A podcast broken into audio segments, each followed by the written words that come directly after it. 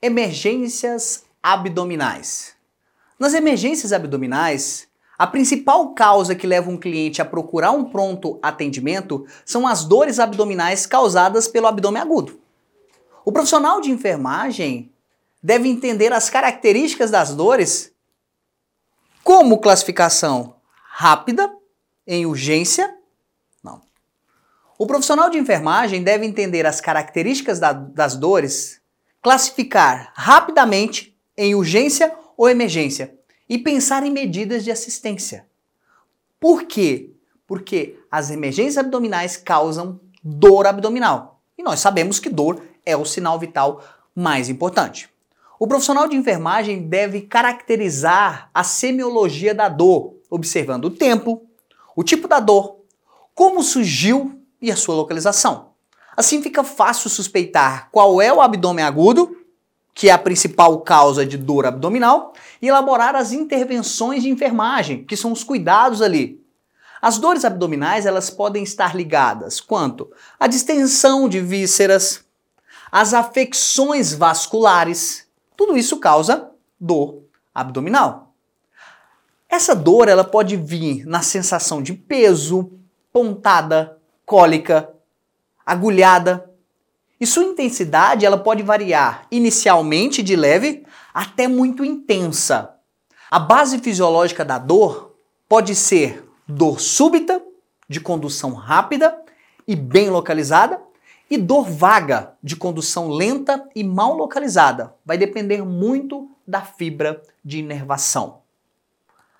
As dores abdominais, elas podem ser divididas em três grupos principais. O primeiro grupo é a dor visceral. É a menos intensa devido à sua inervação.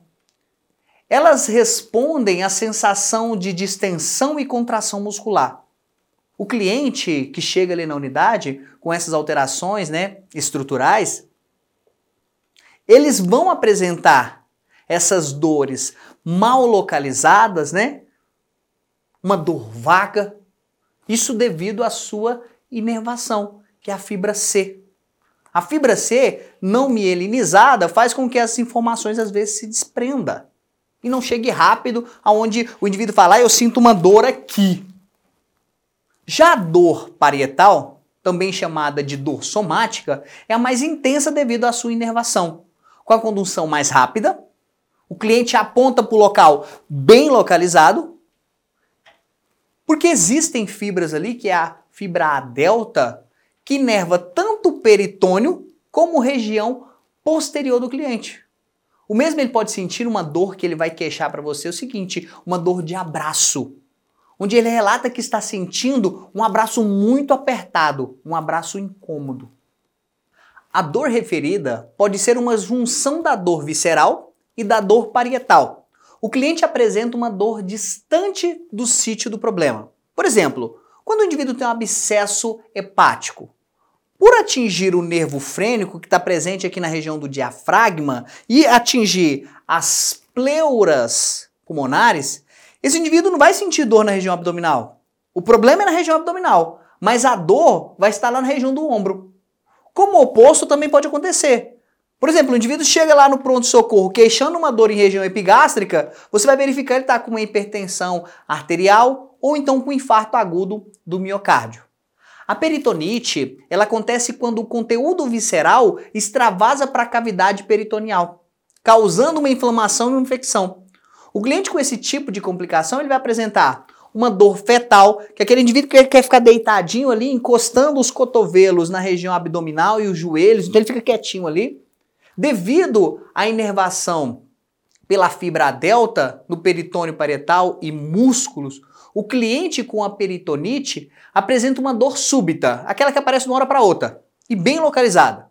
Se não atingir o nervo frênico que está presente ali na região do diafragma, essa dor vai ser bem localizada. Se atingir o nervo frênico, aí ela vai ser aquela dor referida.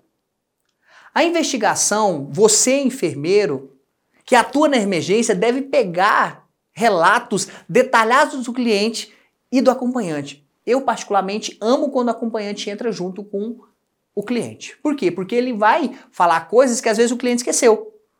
O que, eu tenho que verificar ali? quadro clínico, a dor e distensão abdominal, se apresentou febre, náusea e vômito, a instabilidade hemodinâmica. Isso tudo vai auxiliar na minha classificação.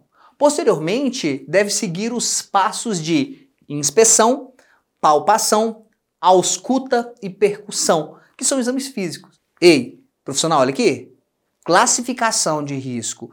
Para entender abdômen agudo de emergência, o abdômen, né, as emergências abdominais, você tem que pegar no indivíduo. Não é só pelo relato dele, não. Inspeciona, caracteriza. Você inspecionou e caracterizou, tem os cuidados que devem ser prestados para esse indivíduo.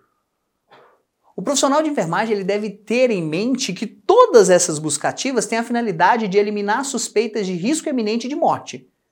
Eliminando essas suspeitas né, de alterações ali que pode estar tá tendo em órgãos nobres, como coração, cérebro e pulmão, e eliminando os quadros de isquemia, ficou fácil identificar esse indivíduo como uma urgência e não emergência. Mas lembrando que o único método que vai indicar a suspeita evidenciada vai ser o quê? Exames de imagem e laboratorial. O abdômen agudo, que é um dos principais quadros das emergências abdominais não traumáticas, é uma síndrome dolorosa cuja intensidade vai ser variável e que leva o cliente a buscar a emergência. É a principal causa de busca nas emergências abdominais. É o abdômen agudo abdominal.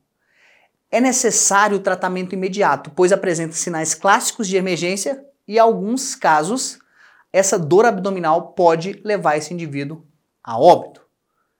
O tempo de dor tem que ser caracterizado tem que observar se está sendo uma dor mais rápida, uma dor mais lenta. E essa inervação ali na região abdominal, que pode ser distinta, pode ter indivíduo que tem uma dor mais súbita e uma dor mais vaga. Os cinco grupos em que se divide esse abdômen agudo são inflamatório, perfurativo, obstrutivo, vascular e o hemorrágico. O inflamatório, o próprio nome fala. Vai ter alguma estrutura ali que vai estar inflamada. O obstrutivo, caracterizada pela presença de algum obstáculo mecânico ou funcional que não permite que esse intestino ali, que esse trato funcione. O perfurativo é a terceira maior causa, onde vai perfurar uma víscera de uma maneira não traumática, que vai permitir que as substâncias da cavidade ali desse tubo digestivo extravase. E o hemorrágico, que vai fazer com que esse indivíduo venha perder volume, perder sangue. O vascular, que também é chamado de isquêmico, é onde vai ter alguma torção ali, vai ter alguma um vulvo ali que vai impedir que aquele local receba oxigênio de maneira satisfatória, causando assim as isquemias.